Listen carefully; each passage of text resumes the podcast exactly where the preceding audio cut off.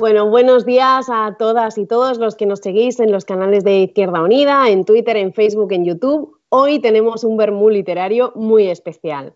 Para nada va a ser equidistante, creo que eso es imposible, porque hoy traemos a dos periodistas de, bueno, los más conocidos, yo creo, últimamente en el panorama actual, que son Ángel Munarriz. Hola, muy buenas. Muy buenas, ¿qué tal, Cian? Y Antonio Maestre. Hola, Antonio, ¿qué tal? Hola, muy buenas a los dos.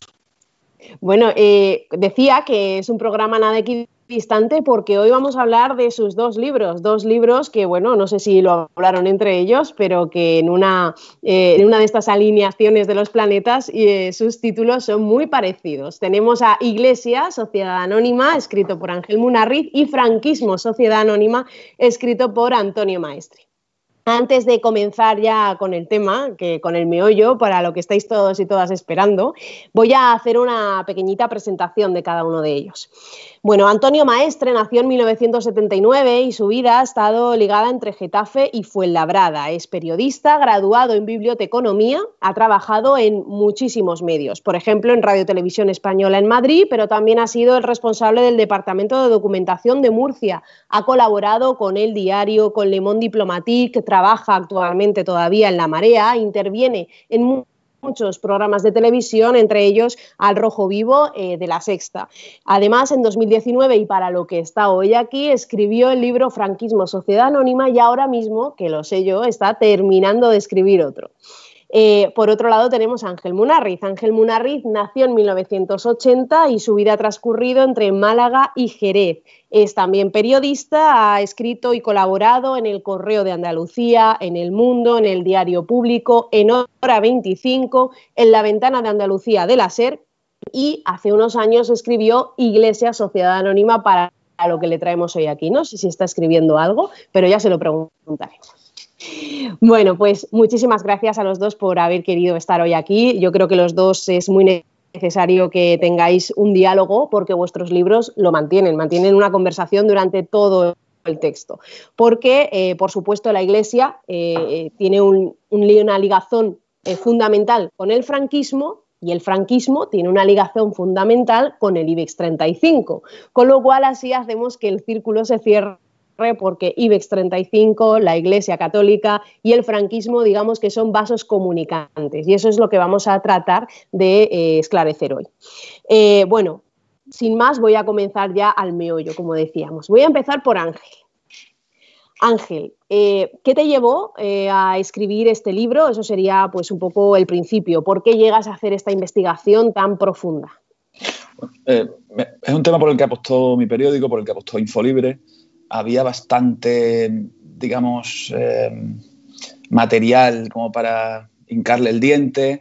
Eh, comencé por las exenciones del IBI, que parecían una cosa muy pequeña y circunstancial, y me di cuenta de que esas exenciones, más allá del trato que tiene el Estado español con el Vaticano, de, digamos, privilegios fiscales para la Iglesia Católica, eh, la forma en la que eso se materializaba iba mucho más allá de lo razonable. Es decir, yo creo que todo el mundo puede entender que una catedral no pague el IBI, eh, pero de repente empecé a encontrarme que había eh, peluquerías, propiedad del episcopado, eh, propiedad de la diócesis de, por ejemplo, de Almería, por ejemplo, que tenía un garaje para hacer un parking que no pagaban IBI. Empezó a llamarme la atención la forma en la que la Iglesia hacía un aprovechamiento lucrativo de su posición de privilegio fiscal empecé a rascar, a rascar, a rascar, cada vez aparecían más aspectos, las entradas a los templos, no solamente los beneficios fiscales, sino la forma en la que ingresan dinero con total opacidad, las múltiples entidades que componen a la Iglesia Católica, que tenemos la imagen de ella como solo una, pero en realidad es un conjunto de múltiples terminales, y empecé a observar, a coger poco a poco visión de conjunto de la dimensión económica de la Iglesia Católica que es algo que creo que es bastante desconocido, eh, a pesar de que otros lo han abordado mucho y mejor que yo. Antes que yo, creo que, faltaba una síntesis de la situación actual. Y entonces apareció también bueno, Magda Bandera, que me puso en contacto con Pascual Serrano, y ya fue cogiendo forma la idea de un libro y me puse manos a la obra utilizando ya mucho el material que había ido trabajando en mi trabajo en Infolibre. Bueno, Antonio, eh, ¿cómo llegaste a escribir este libro? Y creo que hay un elemento, un nexo de unión que yo me di cuenta en los agradecimientos y parece que es Magda Bandera, por favor, la señora directora de La Marea. Magda está siempre en todas estas maldades, ¿no? Ella es, a ver, yo el, libro Franquismo sea está escrito por Magda Bandera, además, directamente, porque esto nace de un artículo que yo escribí, y yo para la fecha soy muy malo, cinco años más o menos, ¿no? Y en una reunión de la redacción de La Marea, pues eh, de broma le dije, joder, pues anda que no he encontrado documentación, esto da para, para un libro. Y como Magda le das la mano y te coge el pie, y dijo, pues ya está, pues escribe el libro. Y, y así empezó, ¿no? Porque además era un libro que yo era, era una, una, temática que yo siempre había encontrado que faltaba dentro de una especie de, de inquietud intelectual y cultural al leer sobre estos aspectos, veía que faltaba una monografía, como bien ha dicho antes Ángel, que sintetizara lo que muchos eh, eh, profesores universitarios en la academia, trabajos un poco más eh, específicos, sectoriales y segmentados sobre el tema habían tratado. Pero claro, eh, es muy difícil llegar al gran público leyendo eh, trabajos como lo que hace, por ejemplo, Nuria Puig Raposo, que es una profesora universitaria que tiene un trabajo sobre el sector hidroeléctrico español específico. Claro, tiene un montón de material, pero obviamente eso no va a llegar al gran público. ¿no? Yo creo que hacía falta una síntesis que mostrara cuál era la vinculación de la, grande, de la gran empresa durante el franquismo y cómo había llegado hasta nuestros días. Algo que esas monografías sí existen, por ejemplo, en el caso del nazismo, que todo el mundo conoce el caso de, la IG Farben, de Hugo Boss, de BMW, casos que sí se han estudiado de manera profunda y que hay monografías al alcance de todo el mundo. Yo creí, creía que con el, con el caso del franquismo y la empresa faltaba, ¿no? Y bueno, y eso es lo que, lo que me puse a hacer y, y, acabó en, el libro.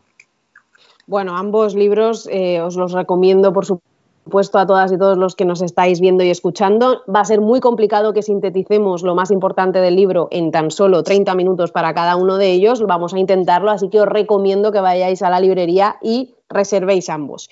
En el caso de Ángel, vamos a continuar por Iglesia Sociedad Anónima. Bien, en Iglesia Sociedad Anónima lo que haces, de hecho, al principio del libro, y es muy interesante, es hacer una especie de cronología o de contextualización acerca de cómo la Iglesia Católica ha llegado a tener el poder que tiene, sobre todo en nuestro país. Y es muy importante, en este caso, eh, pues por supuesto, hablar del concordato.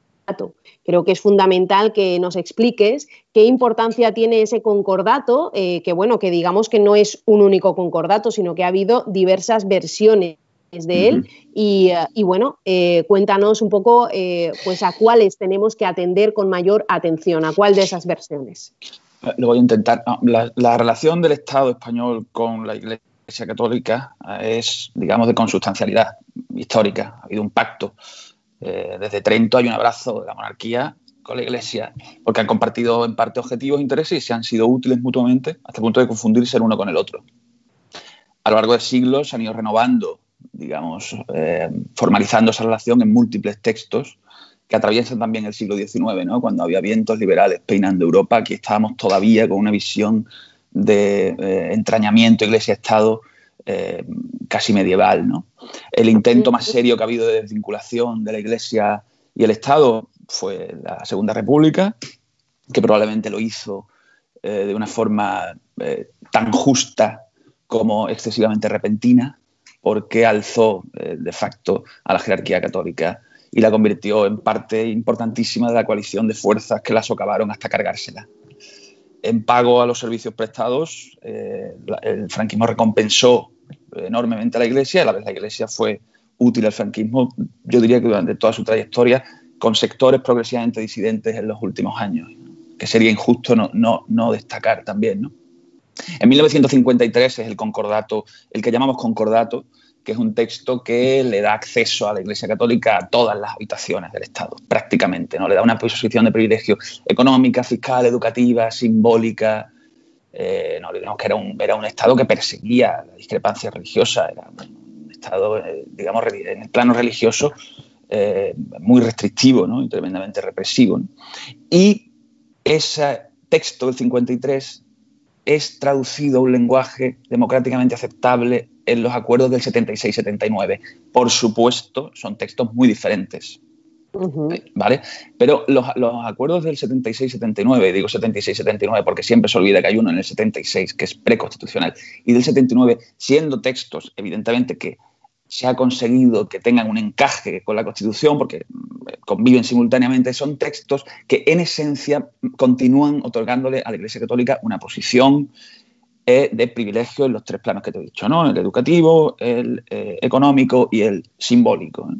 ¿Qué ha ocurrido a lo largo de estos 40 años? En primer lugar, que la Iglesia ha incumplido su parte del trato, que era la autofinanciación, y que en paralelo ha ido perdiendo enormemente eh, influencia religiosa en la sociedad, porque la sociedad española es una de las más secularizadas del mundo. Yo creo que todos estamos de acuerdo en que no vivimos ya bajo el yugo psicológico de la Iglesia, pero en cambio la Iglesia se las ha apañado con muy buen tino y muy buena forma de relacionarse política, mediáticamente y de colocar sus peones en puntos de, decisión política y en todos los centros de decisión, se las ha apañado para, en paralelo a esa pérdida de influencia religiosa, mantener mucha influencia en el plano educativo, mucha influencia en el plano educativo y una manera de subsistir dependiente del Estado a base de exenciones, eh, casilla de la Iglesia en cantidad eh, creciente y acceso a múltiples líneas de subvención a través de todas las terminales estas que te decía que es la iglesia, porque la iglesia es tanto Caritas, por supuesto que sí, que es lo que más le gusta recordar que es, porque yo creo que es la entidad de la iglesia más prestigiosa,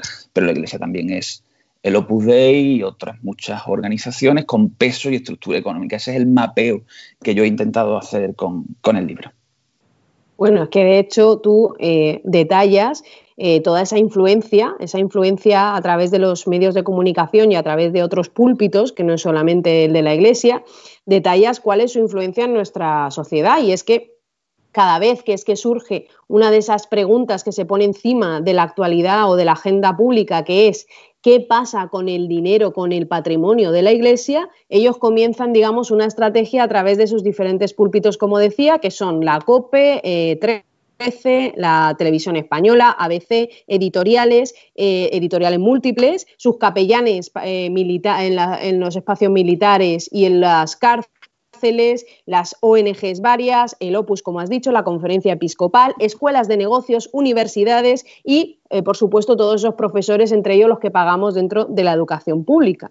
hay un tema que tú dices muy al principio que es fundamental y es ese de cuál, o sea, cómo funciona eh, la contabilidad central de la Iglesia. ¿no? Hay un señor que se llama Jiménez Barrio Canal, que es su portavoz financiero de la Iglesia Católica, que tiene un libro eh, que se llama La financiación de la Iglesia Católica en España, en donde lo que hace es desarrollar todo ese argumentario en contra de quienes, eh, como tú, eh, como periodista, habéis, os habéis preguntado qué pasa con toda esa, eh, con toda esa contabilidad centralizada. Él argumenta que, no existe, ¿no? Él argumenta que no existe. La Iglesia Católica es una organización muy descentralizada, muy descentralizada. Es decir, está compuesta de miles y miles y miles de entidades de todo tipo, conventos, ONG. ¿vale? Lo que nosotros tenemos en mente cuando hablamos de la iglesia es la iglesia diocesana, es decir, las 70 diócesis. ¿no? Pero la iglesia son muchas más cosas. Lo que argumenta eh, la conferencia episcopal a la hora de eh, proteger la intimidad de sus cuentas es que esta descentralización eh, le impide tener una perspectiva conjunta de dicha contabilidad. ¿no? A mí me resulta inverosímil por varios motivos. En primer lugar, por el caso de las inmatriculaciones. En el caso de las inmatriculaciones, todas las diócesis hicieron cosas parecidas todas a la vez. ¿De acuerdo? Y además de una manera subrepticia y que desvela un punto de mala conciencia, porque lo hicieron de una manera con tal grado de secretismo que da la impresión de que no estaban del todo seguros de que la opinión pública lo fuera a entender. Esa manera coordinada y orquestada de actuar, que no solamente sea en las matriculaciones, sino en otros muchos ámbitos, me da a entender que sí existe una acción coordinada de todas las diócesis a nivel económico. Y en cuanto a sus intereses en otros sectores, como el educativo fundamentalmente, no sé si hay una sola persona que decide cómo se comporta, pero la forma de comportarse está muy clara, ¿no? Es decir, a través de patronales, organizaciones y con mucha influencia de su discurso en medios de comunicación, consiguen mantener el que es hoy en día en su gran foco de poder e influencia en la sociedad española, que es la educación concertada, y la universidad privada. Ahí es donde la Iglesia continúa siendo muy fuerte en una posición en la que ya hay una desproporción muy clara entre lo que es el vaciamiento de las iglesias los domingos, por decirlo claramente, pero en cambio, ¿cómo están compensando eso en las aulas? Yo creo que eso es donde tiene la Iglesia hechas sus grandes apuestas y creo que son apuestas que están coordinadas y que están meditadas y pensadas. Ahora bien, una contabilidad de ingresos y gastos de la Iglesia Católica, ¿no? que de alguna manera se presentase, no la hay, es difícil que la haya porque en parte Jiménez Barracanal tiene razón que hay una gran descentralización. ¿Qué es lo que ha pasado ahora y qué es significativo? Y termino, me estoy alargando. Que el Tribunal de Cuentas por primera vez está intentando hacer emerger algunos aspectos de mínima transparencia. Porque lo que ya se le pide a la Iglesia, ya que tiene usted una posición tan ventajosa desde el punto de vista fiscal, y ya que se lleva usted 280 o 270 millones de euros al año de IRPF, que no sabemos a ciencia cierta a qué los dedica, vamos a introducir elementos efectivamente de transparencia que hasta ahora no se han dado porque nadie ha hecho el esfuerzo de pedirle las cuentas claras a la Iglesia Católica hasta el día de hoy. Bueno, Antonio, eh, pasamos a hablar contigo. Precisamente decíamos que la ligación del franquismo con la actualidad es, entre otras, la Iglesia Católica, pero también lo es el IBEX 35. Y esto lo explicas tú muy bien en, al principio de, la obra, cuando dices, este es el libro que me habría gustado leer para comprender los procesos de acumulación de la riqueza de la burguesía franquista y de aquellos que abusan de la lucha de clases y más méritos que haber nacido en una familia de vencedores. Bueno, explícanos eh, cuál es la, digamos, la hipótesis de partida con el libro y que, por supuesto, se cumple. Fíjate, hay, hay, un vínculo muy directo entre el libro de, Ángel y el mío, y es como eh, hay una lucha por la, el mantenimiento del statu quo constante, que eso se da durante la transición. ¿no? Eh, para el caso de Ángel son los, los acuerdos del 76 y 79, pero esa, ese mantenimiento del statu quo eh, ocurre en la empresa, igual que ocurre en la iglesia. ¿no? Eh, en, el, en el, cambio político se dio más, sí, es verdad, en los partidos, en la, democratización de la, de la, sociedad, pero tanto en empresa como en iglesia se mantuvo todo lo que se había conseguido durante los 40 años de, de franquismo. Yo digo que el, golpe de Estado del, año 36 es además de, obviamente, cuestiones culturales y políticas, también es una especie de intento por mantener eh, los, privilegios que se habían conseguido labrar, o por lo menos que consideraba esa burguesía, eh, tenía miedo que la República pusiese en cuestión todo aquello logrado. ¿no? El caso de la reforma agraria, que fue muy, muy, muy leve, pero ellos lo consideraban una poner en cuestión los privilegios. Hay un discurso de, en el año 42 de Francisco Franco Lugo que decía es nuestra guerra es la única en la que los ricos que fueron a la guerra salieron más ricos de ella. Porque en eso consiste prácticamente todo ese proceso de acumulación material o el capitalismo español nace de ese golpe de Estado, porque durante los 40 años posteriores, todo aquel que no había sido afecto al golpe o que no había participado, no podía hacer negocios en España. Hubo una especie de cambio de guardia empresarial, es decir, las empresas que había antes del año 30 y 31 y que eran las más potentes, desaparecieron en beneficio de otras que o bien no existían hasta entonces, después del año 39, o bien se reformularon para pasar a manos de los que habían sido afectos al régimen. Y durante, en todo el libro lo que yo intento es mostrar cómo de aquel proceso de acumulación que surgió a partir del año 39 y que surgió y siguió durante 40 años, no ha cambiado en esencia, sigue siendo el mismo. No ha habido una revisión de aquel proceso de acumulación, de ese expolio, que es un expolio eh, con nombres y apellidos, en algunos casos es eh, muy evidente, en otros, en algunos casos es por caso de represión directa, en otros es por corrupción, en otros es por trato de favor, pero que se crea un, ecosistema económico por el cual si tú no eras afecto al régimen, si tú no habías sido del bando vencedor, tú no podías hacer negocio. ¿no? Esa es la, hipótesis de todo el libro, pero que yo lo que hago a partir de la hipótesis sí es centrarme en casos particulares, específicos, para mostrar cómo eh, ese proceso de acumulación se dio a través de la represión, de la corrupción, del trato de favor y, de una serie de, mecanismos que, que permitieron que todos aquellos que habían dado el golpe pues se enriquecieran de una manera, de una manera radical y aquellos que no lo habían sido pues acabarán cayendo en desgracia. Bueno, un ejemplo paradigmático y además que ha sido, eh, bueno, su nombre ha estado sonando estos días en las noticias es, por ejemplo, Villarmir. Eh, Villarmir, eh, una noticia de hace un día o dos, que es el artífice de la privatización hospitalaria y ha hecho además eh, de la sanidad uno de sus mejores negocios. Y formó parte del jurado que concedió el premio Princesa eh, de la Concordia a los sanitarios. ¿no? Eh, Villarmir sigue siendo, por tanto, el mito del hombre hecho a sí mismo y que además es un prohombre que, eh, que es jurado, porque su criterio importa, es jurado para determinar uno de los premios más importantes del país. ¿no? Un señor que además tiene un título nobiliario. Cuéntanos, Villarmir, cómo, cómo, hace, cómo, cómo se hace a sí mismo. Claro, Villarmir es, un poco el paradigma del hombre gris, del burócrata del franquismo, que a través de sus posiciones, primero en puestos intermedios en la administración, es decir, en direcciones generales de trabajo, eh, puestos eh, no de, de, alto nivel durante el franquismo, sino de nivel medio, eh, consiguió tener una pues, unas relaciones muy fructíferas, un capital social muy importante, tener conocimiento sobre cómo funcionaban ciertas empresas, para luego eh, utilizaba la táctica de comprar empresas por tres pesetas. ¿no?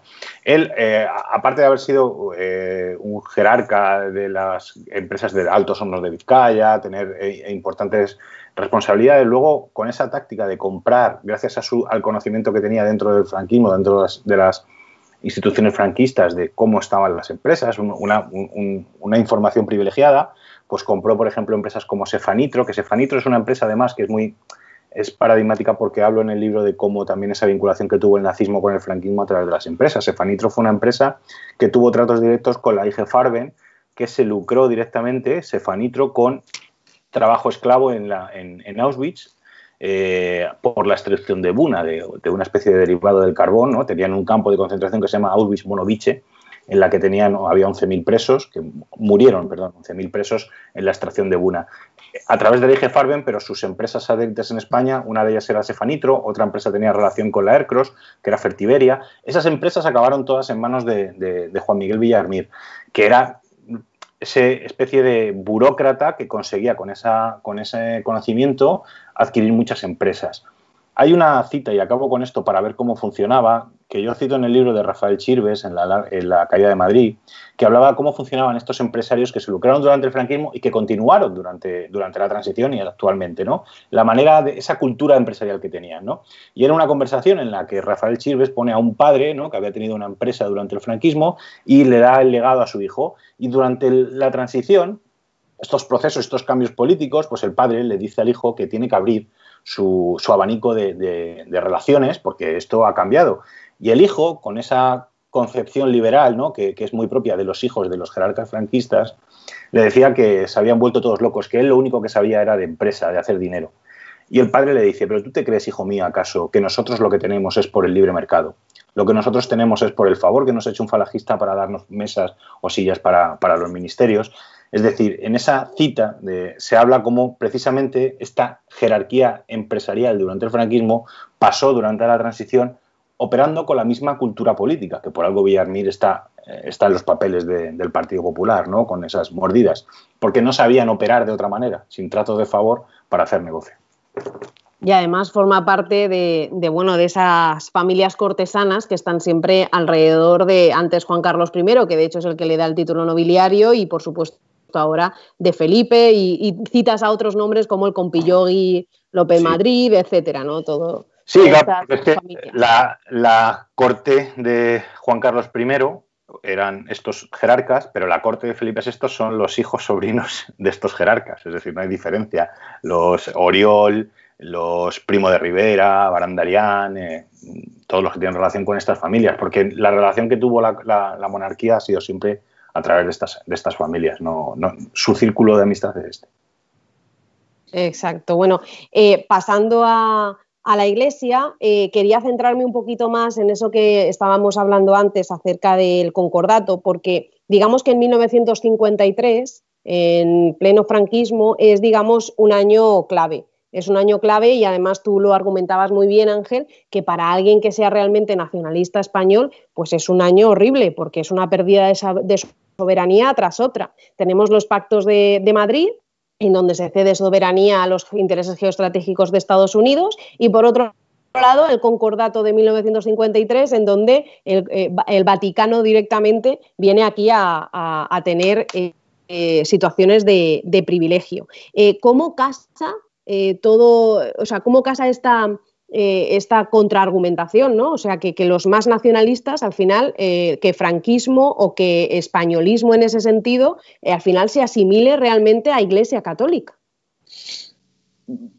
esa fue una pequeña maldad que yo introduje ahí, ¿no? Que me fijé en ese año de 53, me permitió una pequeña maldad que siempre desahoga.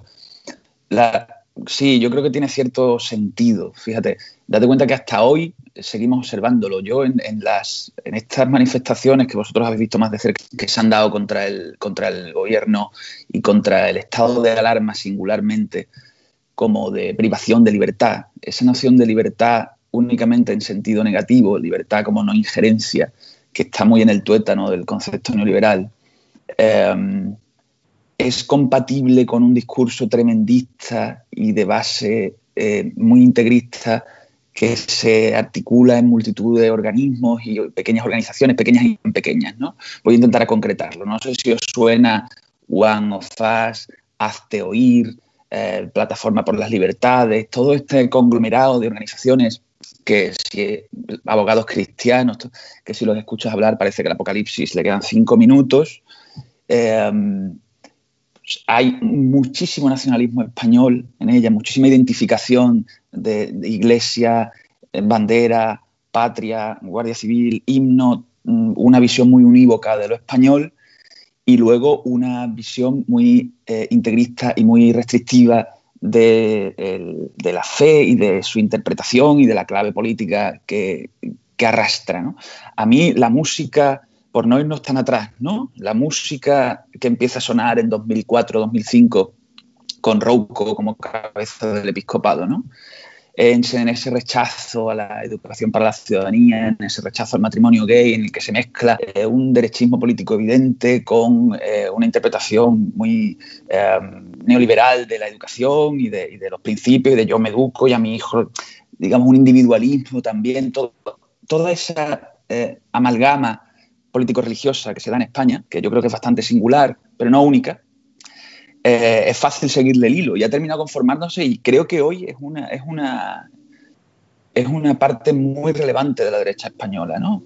y creo que la iglesia, es decir, la iglesia diocesana, ni siquiera está ya en esa clave. Es decir, yo escucho otra música diferente en la iglesia española del cardenal eh, Omeya o de, si te digo la verdad, más de la mitad de los, de los miembros de la conferencia episcopal a estas alturas, que de esa otra parte, más revoltosa, que parece que echa de menos a Rouco y que sigue insistiendo en todas estas claves de identificación de lo español con lo católico y con lo muy conservador.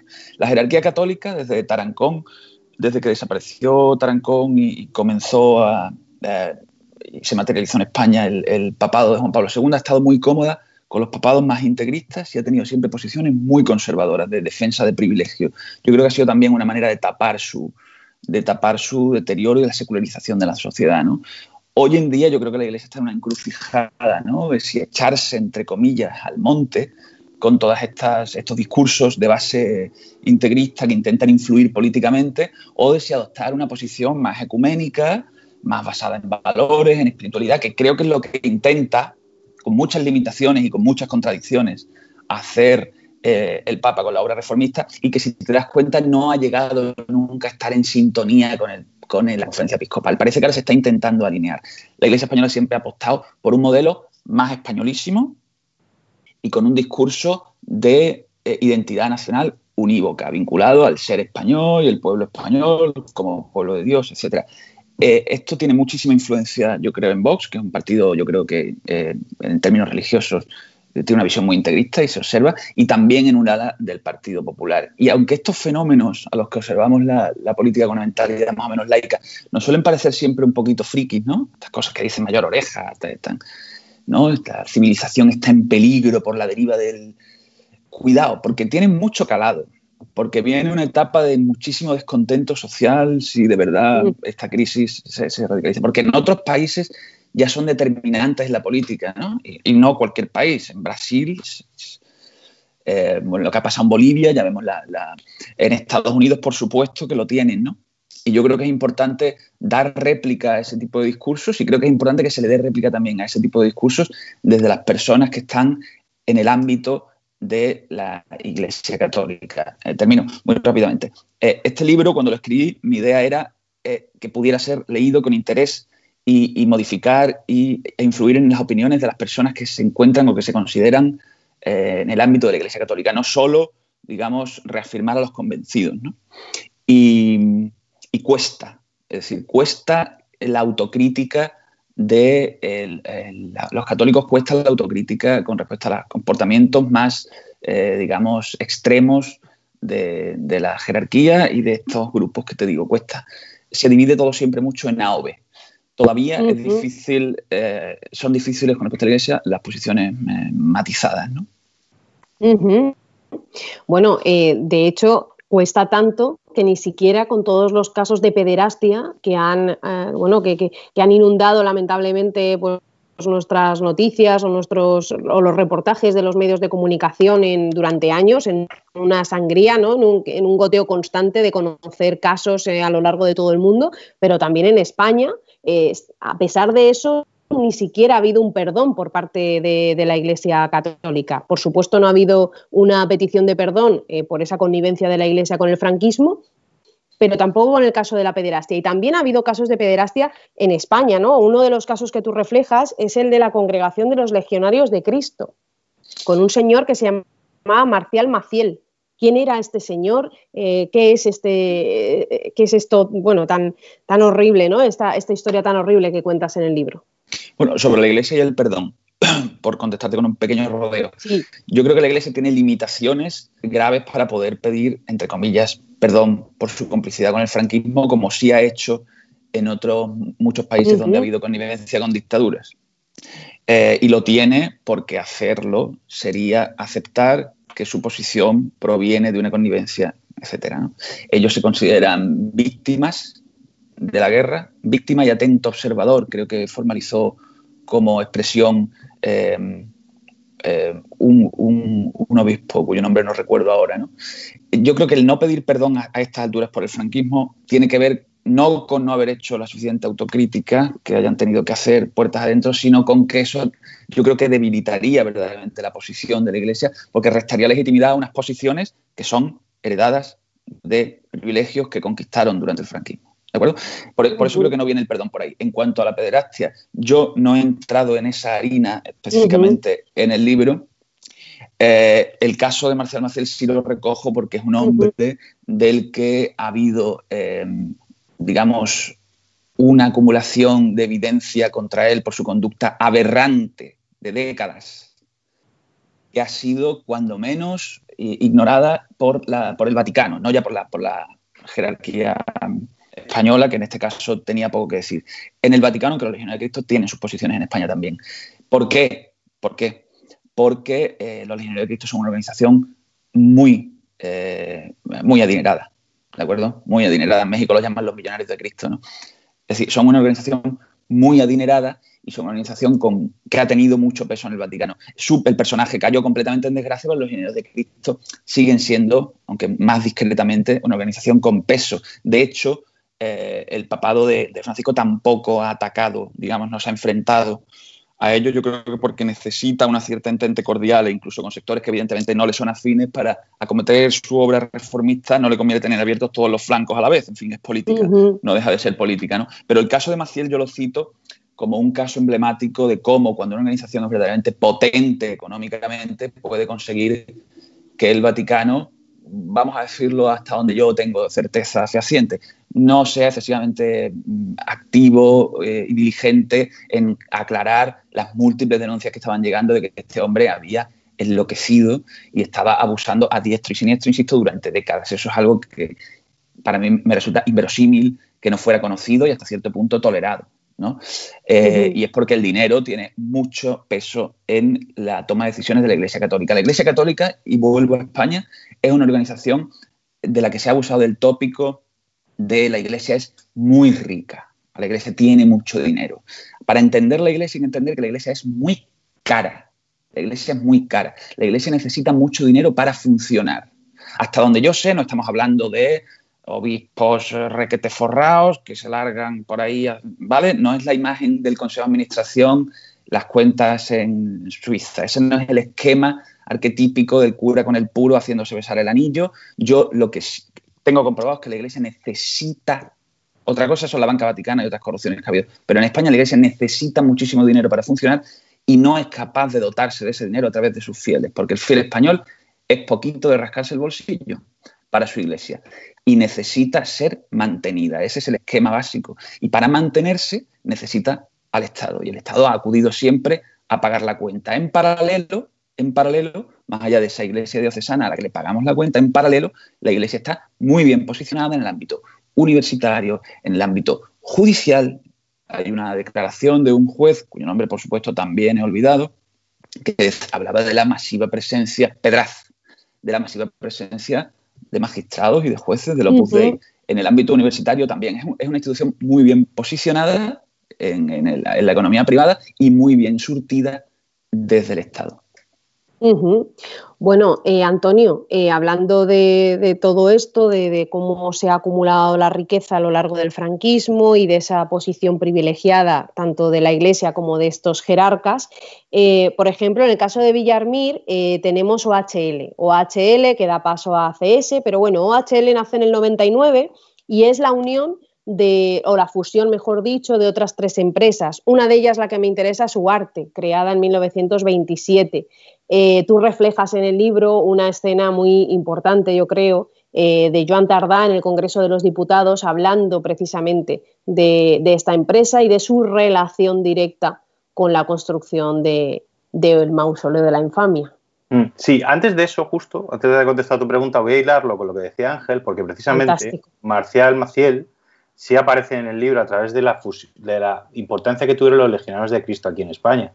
Porque una de las familias importantísimas que, yo cito en el libro son los Oriol, y Marcial Maciel, la orden pudo operar en España gracias a Antonio María de Oriol Urquijo, que fue un ministro de Franco y grande de la familia Oriol, y la vinculación de los Oriol a través de la familia Oriol Muñoz con los legionarios de Cristo fue eh, vital. Es decir, el terreno, los terrenos que tenían los Oriol en el Cerro de los Cotos, que le cedieron eh, colegios como Renum Christi, como los Fresnos, eh, fueron gracias a los Oriol los que se lo pasaron a los legionarios de Cristo. Ahora están pugnando por recuperarlo después del escándalo porque queda mal. Y esa vinculación llega también a través de Esperanza Aguirre, que una de sus, de sus hijos está casada con una Oriol. Y los favores que tuvo los legionarios de Cristo en la, en la, época de Esperanza Aguirre fueron brutales. Es decir, un ejemplo es la Fundación Juve, que era una de las más subvencionadas, Juve que es de, los legionarios, o la, Fundación Altius, que también es de los legionarios de Cristo y que tenía, eh, creo que era el 35% de todos los centros de, integración de inmigrantes estaban eh, cedidos a los legionarios de Cristo por parte de Esperanza Aguirre, ¿no? y obviamente que tenía un vínculo familiar. O sea, que, es importante porque que quizás la única vez que yo cito en el libro algo relacionado con la iglesia, porque siempre en las presentaciones derivo al libro de, de Ángel y cuando me preguntan por la iglesia digo, ahí está ese libro, leer Iglesia S.A., que, que yo solo hago esa pequeña mención vinculada a través de los Oriol. Sobre OHL, sobre Huarte específicamente, porque OHL es la fusión, como hemos dicho, de Obrascón, Huarte y Laín. Huarte, que viene de la familia de los eh, obviamente, eh, que ahora se, ha puesto hace, hace, poquito, salió una noticia, porque eh, no sé si os acordáis, esa pedazo de pancarta que Alvise, el, el agitprop de la extrema derecha, colgó eh, de un edificio en Madrid, era de un edificio de, uno de los, de los Ugarte, de Felipe uh de la familia. Qué casualidad. Sí, bueno, no casualidad, están vinculadas directamente todos, ¿no? Pero eh, cuando yo hablo precisamente no solo de esa imagen de Joan Tardá en el Congreso, en averando esa fotografía, porque cuando yo vi precisamente esa intervención de Joan Tardá diciendo que eh, la acumulación material de muchas de las grandes empresas había producido por el trabajo esclavo, Huarte es una de las que construyó el Valle de los Caídos, yo fui a buscar esa fotografía al archivo de, la ABC y eh, una vez que encontré la fotografía del archivo de la ABC en la que se ve el cartel Duarte frente a, la gran cruz del, Valle, de los Caídos, pues eh, hay un, una, a lápiz eh, en la fotografía, escrito al anverso, hay una inscripción que dice, si se va a utilizar esta foto, borrar el cartel o no hacer mención al cartel Duarte. Porque no solo estamos hablando de cómo hicieron estas grandes empresas acumulación con el trabajo esclavo en este caso, ¿no? que es algo que también ha contado muy bien Isaías Lafuente en su libro o, un periodista se llama Juan Torres, creo, no recuerdo por el nombre, que también lo contó en su momento, ¿no? que es un tema que yo toco, pero no incido porque ya está contado anteriormente.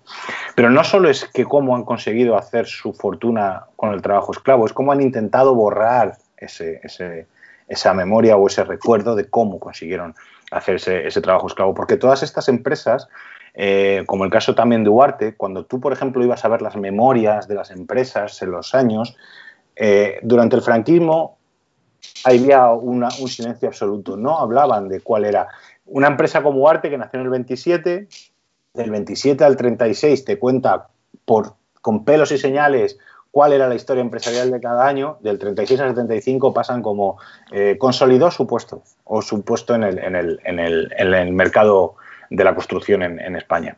Lo ignoran constantemente, ¿no? Intentan borrar ese pasado porque obviamente por mucho que, eh, que no sean que no se avergüencen, mm, por, responsabilidad social corporativa no pueden, no pueden, no pueden narrarlo, ¿no?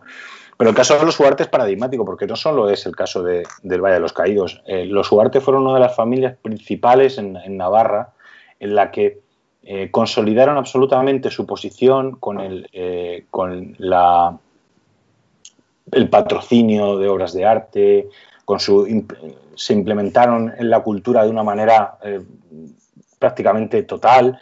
Es decir, consiguieron hacer que esto ocurra en muchas, familias de estas grandes jerarcas empresariales en el ámbito provincial, eh, haciéndose prácticamente imprescindibles para cualquier tipo de acción social, cultural, económica, empresarial, política. Vinculaban a todos sus miembros en diferentes ramas, además muy bien segmentado por, por, por el género, es decir, los hombres se dedicaban a la política y la economía, las mujeres a la filantropía, a la vida religiosa, al arte, e intentaban siempre eh, segregar muy bien para ver cuáles, ¿no? Y, conseguían hacer unas, unas, unas, redes de poder por el cual era imposible intentar traspasar eh, su, capacidad de, de influencia sin pasar siempre por la familia de cada región. ¿no? Los Huarte, que es un caso eh, en, Navarra, pero por ejemplo los Barrios de la Maza en La Coruña, eh, los, eh, bien que lo conoce Ángel, familias como los Benjumea, los Domecq en, Andalucía. Hay muchas familias que consiguieron hacerse prácticamente imprescindibles en cualquier ámbito de la, de la, de la vida pública. ¿no?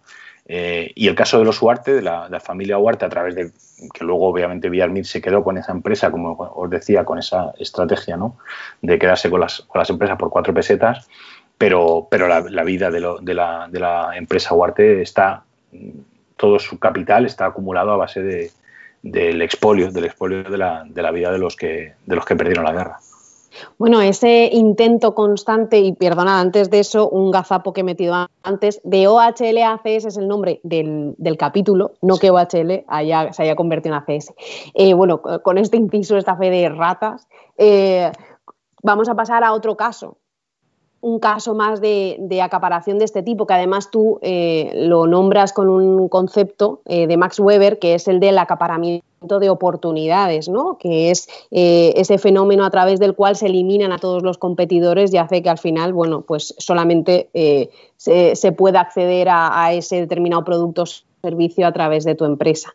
Bueno, una de esas, eh, una de esas empresas, o perdón, mejor dicho, uno de esos prohombres fue Marsans, que de hecho tú tienes una anécdota muy relacionado con esto de intentar borrar las huellas, ¿no? Que es eh, que uno se ha creído tanto las mentiras eh, que ha ido contando que es incluso capaz de vacilar, nunca mejor dicho, a un periodista acerca de ello en un programa de televisión.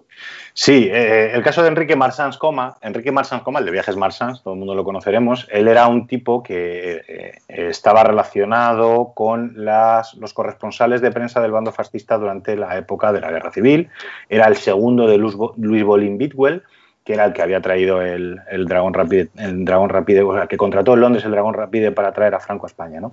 Pues Enrique Marsans, que era como el segundo, ¿no? El que se encargaba de, de, era la propaganda del bando fascista durante la guerra. Luego, eh, gracias a, obviamente su, su, desempeño, pues montó toda la agencia de viajes, montó todo el emporio Marsans de turismo, ¿no?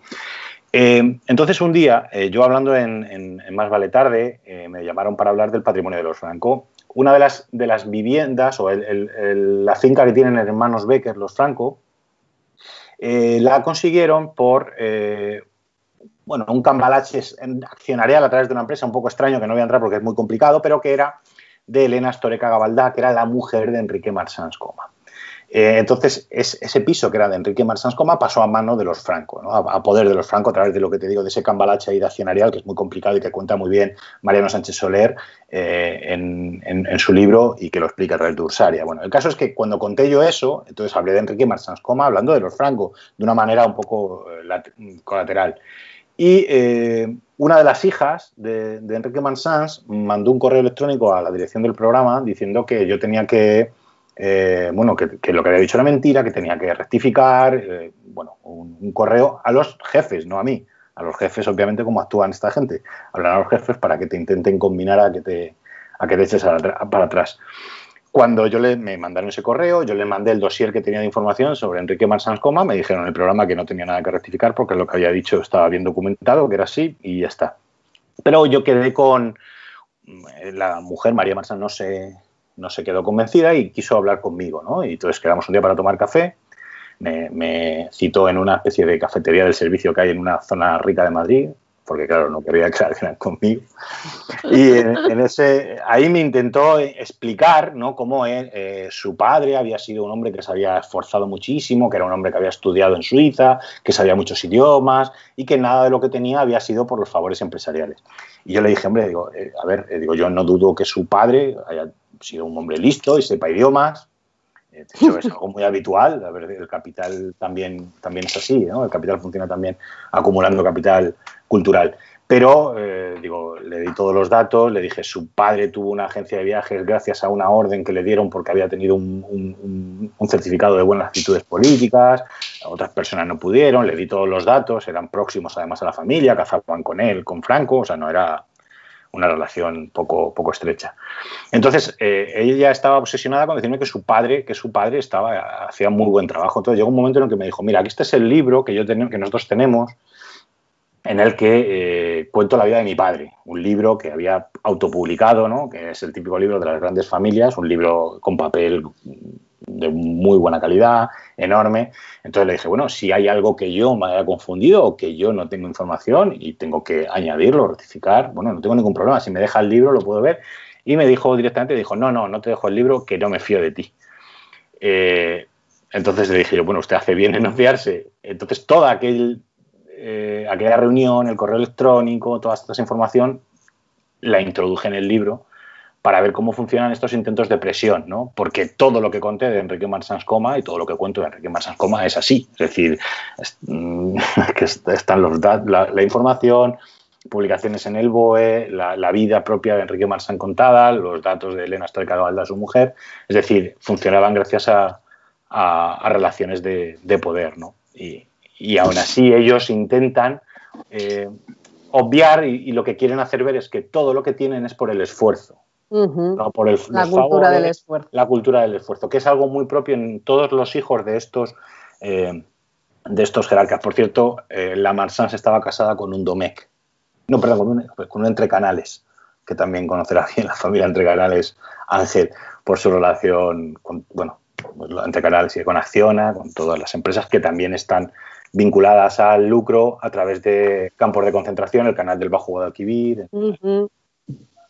Bueno, Ángel, vamos a precisamente hablar de la actualidad, eh, eh, de qué forma es en la, que la democracia ha, seguido beneficiando a la Iglesia. Evidentemente ya hemos hablado de que es a través sobre todo y la base son los concordatos las reformas del concordato 76-79, pero ahora vamos a ver la letra pequeñita, porque como tú muy bien dices en el libro, eh, se ha hecho, se ha mantenido ese privilegio, pero de una forma muy sutil en democracia, ¿no? Lo que antes era decirlo a bombo y platillo durante el franquismo, ahora es hacerlo de forma sutil y a través de desarrollo normativo que aparentemente no tiene nada que ver con los privilegios de la mm. Iglesia, entre ellos la ley del mecenazgo. Eh, bueno, vamos a ver precisamente casos muy concretos gracias a los cuales el arrendamiento, como bien has, eh, como bien has ido comentando al principio, el arrendamiento de locales es, eh, bueno, el, digamos, el beneficio mayor eh, patrimonial se obtiene a través de esos arrendamientos libres de impuestos. efectivamente. Tenemos casos concretos, perdona, por ejemplo, para, también ayudarte un poco a, que nos lo comentes, el del parking de Lugo, el hotel de Begur. Sí, son casos que yo he localizado, ¿de acuerdo? Pero no puedo saber cuántos son, ¿de acuerdo?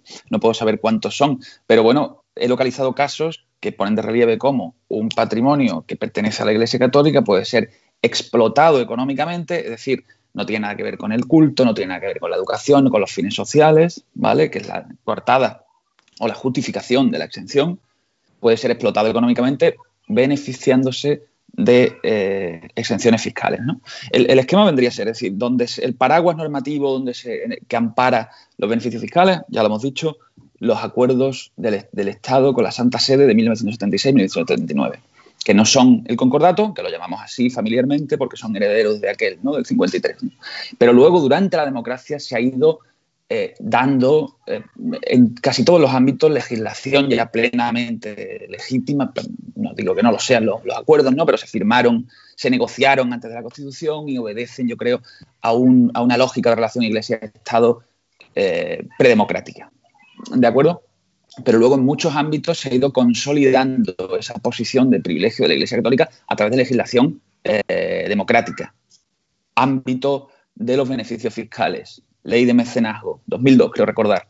Es una ley que si tú la lees no, no observas en ella nada especialmente beneficioso para la Iglesia. Lo único que se hace es ampliar las exenciones de las que se beneficia la Iglesia Católica a ONGs, ¿de acuerdo? Con lo cual se crea un, eh, se crea un, una justificación de, la Iglesia Católica que siempre alegará que no tiene privilegios. Claro, cuando tú introduces una exención fiscal sobre el patrimonio para la Iglesia Católica y otros, quien se beneficia realmente es la Iglesia. Es decir, vale, que no pague el IBI por sus locales una ONG es irrelevante, pero es que la Iglesia es una de las mayores tenedoras, si no la mayor tenedora de patrimonio inmobiliario de España.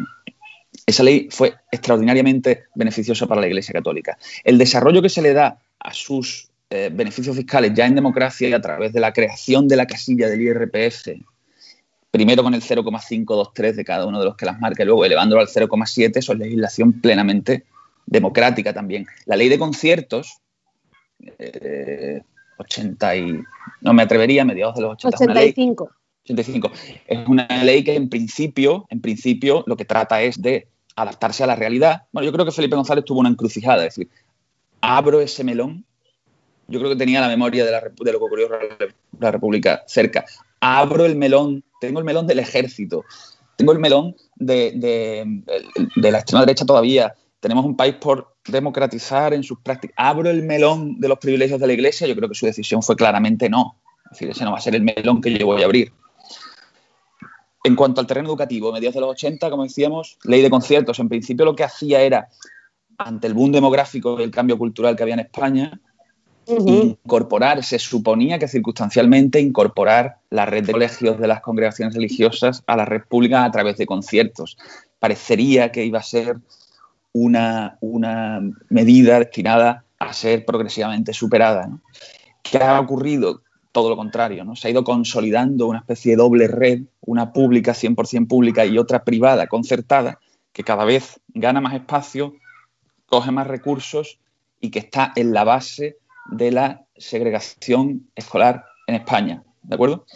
Em, ha habido más favores eh, la ley, sí, la ley hipotecaria para las inmatriculaciones. Efectivamente, efectivamente, en 1998, si mal no recuerdo, es decir, no todos los beneficios y privilegios que tiene la Iglesia, ni muchísimo menos, tienen su causa en el franquismo. Ha habido legislación en democracia porque ha sido una institución que se ha movido muy bien políticamente y se ha movido muy bien, ojo también, en el terreno del debate público. Es decir, la Iglesia consigue que estemos permanentemente debatiendo de lo que ella quiere y mirando al dedo y no a la luna. Voy a poner tres ejemplos clásicos. En España es muy recurrente el debate sobre la asignatura de religión en las aulas. Probablemente es ahí, lo que, es eso lo que se nos viene a la cabeza cuando pensamos en los privilegios de la Iglesia en el ámbito educativo, la asignatura de religión.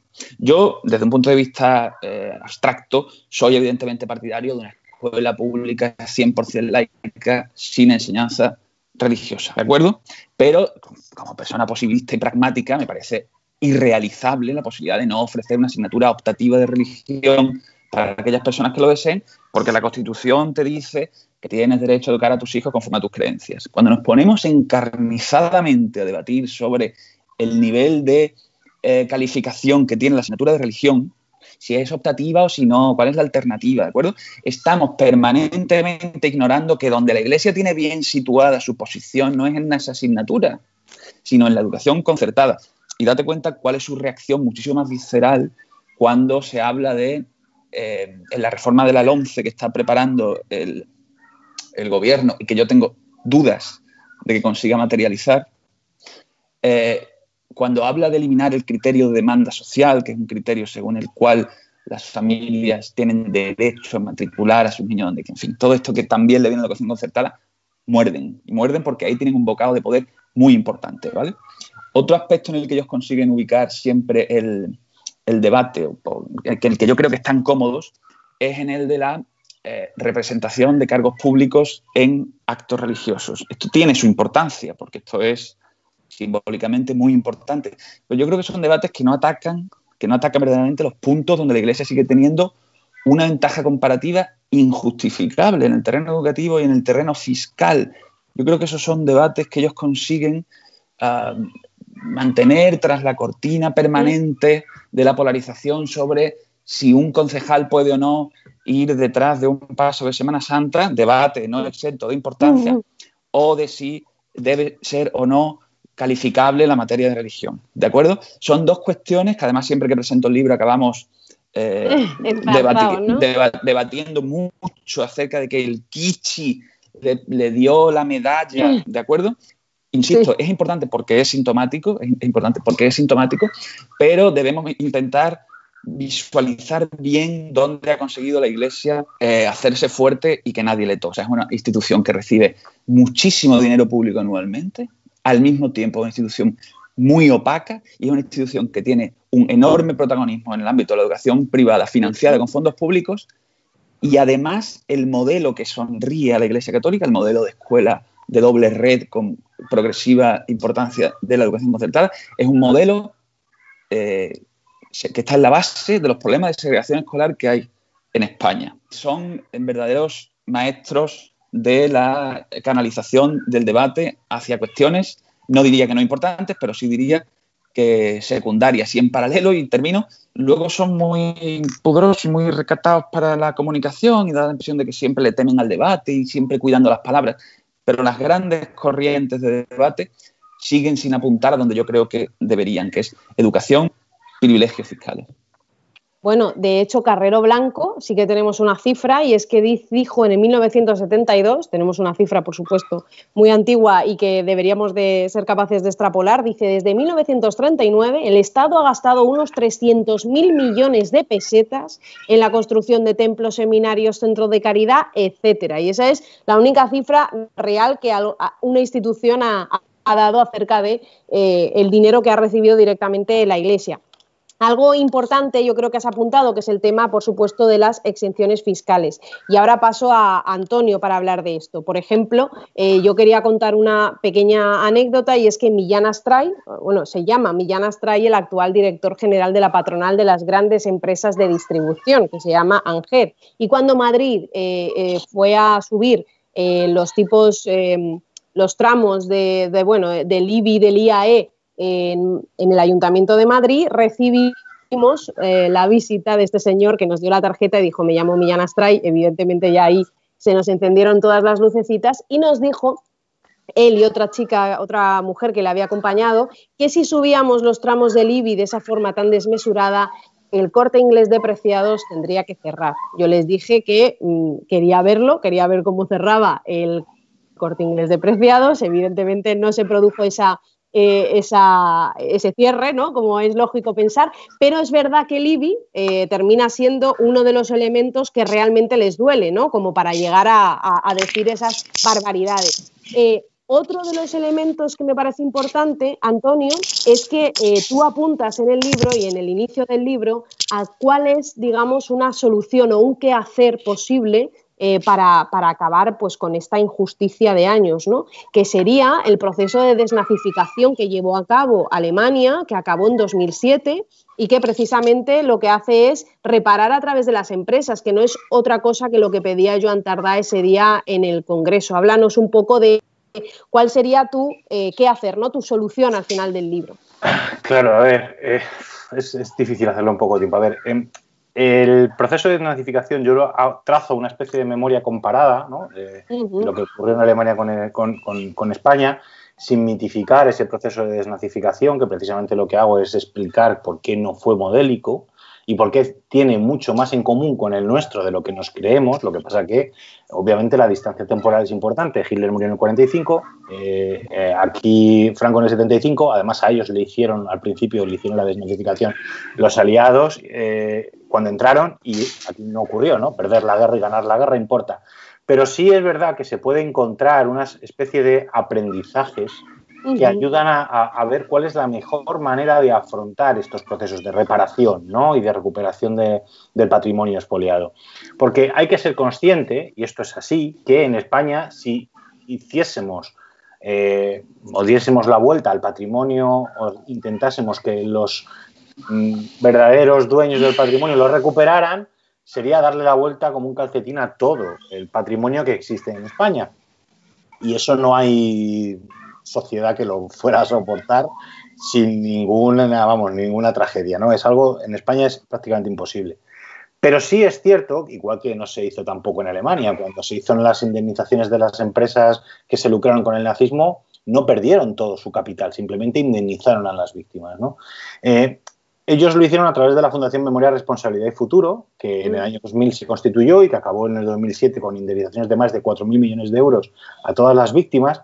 Y el plan que hizo, que hizo, hizo el Bundestag fue, de una manera voluntaria, a todas aquellas empresas que se habían lucrado con el nazismo mediante el trabajo esclavo, mediante eh, los vínculos con, el nazismo, se adhirieron voluntariamente para poder indemnizarlos. Una especie de mm, operación de responsabilidad social corporativa, de marketing, marketing antifascista, ¿no? Puedo decir. ¿Por qué eso es posible o por qué eso se dio y fue posible en Alemania?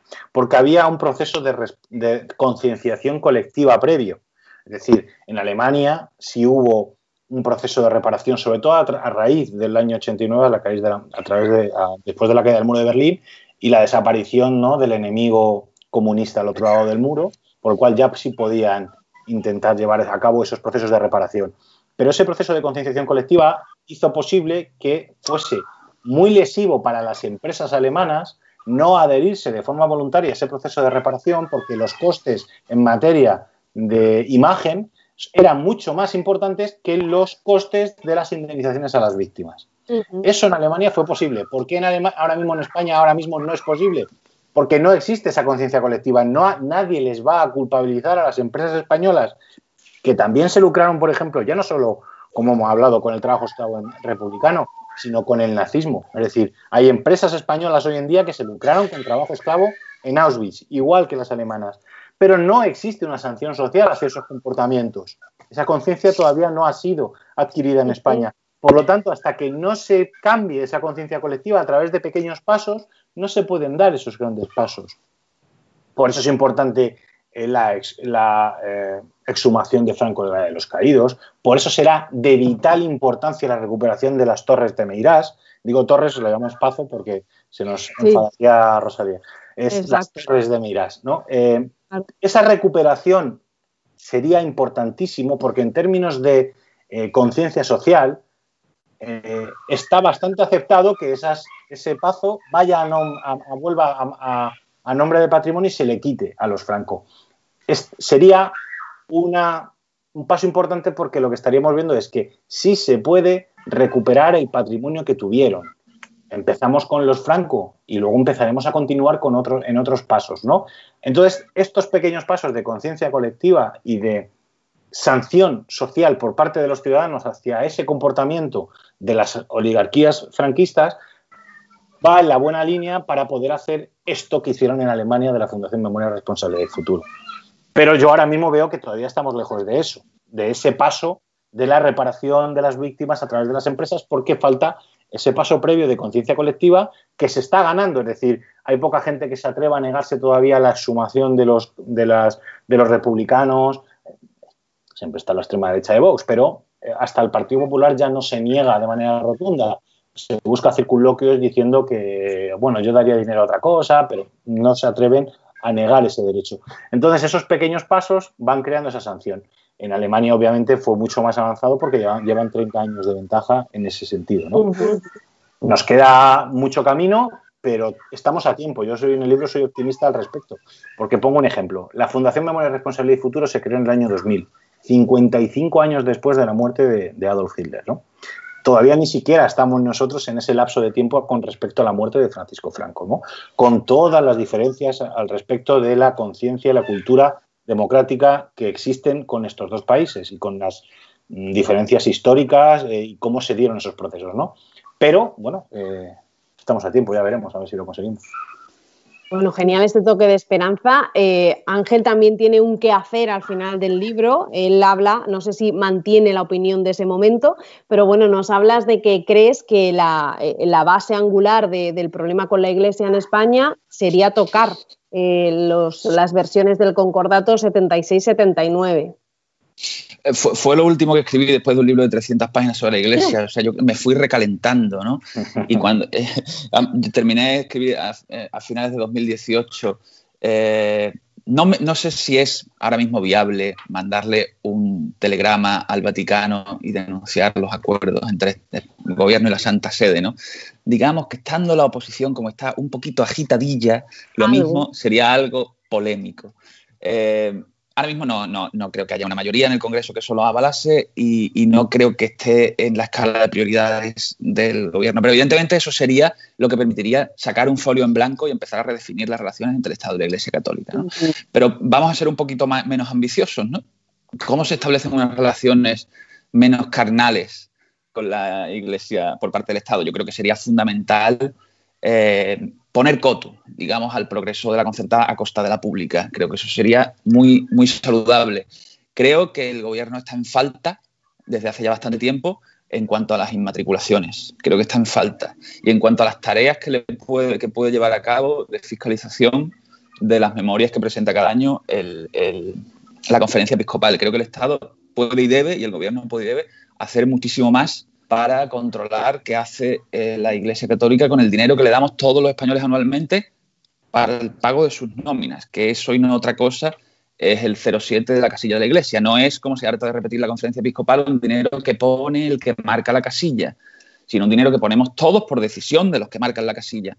Eh, imaginar ahora una revisión radical de la relación entre el Estado y la Iglesia me parece poco verosímil y muy complicado pero creo que lo que no se puede es llegar al poder como llegó eh, Pedro Sánchez en 2018 con un programa laicista que desbordaba incluso al que Valdez Zapatero en su momento em, y al final todo lo que hace en relación con la Iglesia, fiarlo todo a eh, la gran operación que fue desde el punto de vista político, social, incluso histórico, sacar los restos de Franco del Valle de los Caídos y postergar otros muchos asuntos pendientes que están en el programa electoral del PSOE de, las elecciones, de, las penúltimas elecciones.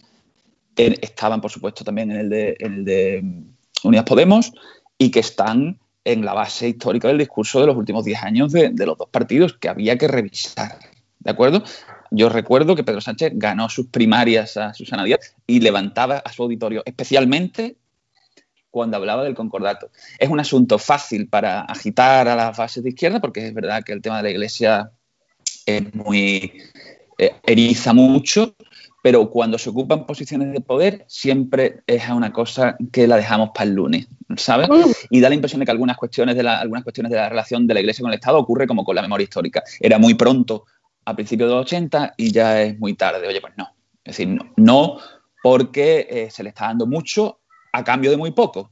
Y, e insisto, esto no es una cuestión que tenga que ver eh, ni con la fe ni con la religión, es una, es una cuestión de transparencia, es una cuestión de modernidad, es una cuestión de obligación eh, de una institución con mucho peso a la que hay que, digamos, definir muy bien los términos del contrato. Es que tenemos un contrato firmado con ellos que solo cumple una de las partes, ¿no?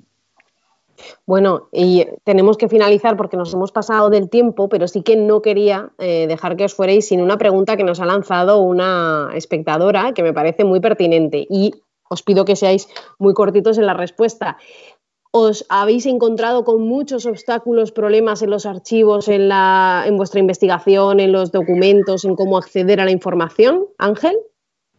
Yo, por parte de lo que es la Iglesia eh, diocesana, me he encontrado un respetuosísimo em, vuelva usted mañana. ¿De acuerdo?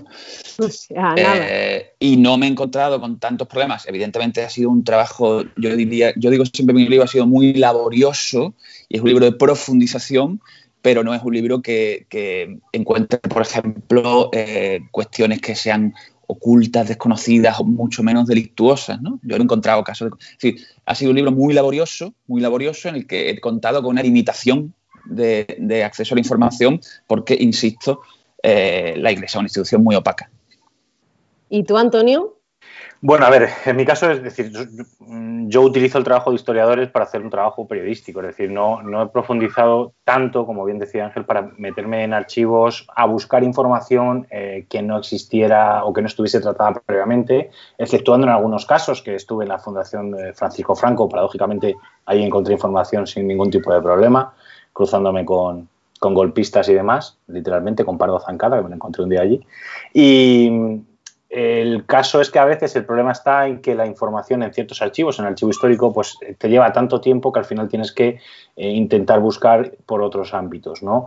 Eh, todos sabemos la ley de secretos oficiales lo difícil que está para los historiadores, ¿no? Pero yo he utilizado el trabajo de historiadores también para cuando veía esos problemas y los archivos que he consultado eh, no son mm, que guarden secretos ni información. Es cierto que he encontrado alguna, alguna información que no se había publicado previamente, como la relación del Real Madrid ¿no? con uno de los cargos del Real Madrid con el franquismo a través de, esto, de, esta, de esa información que contiene archivos, pero, pero vamos, quien más sabe que es difícil son los historiadores.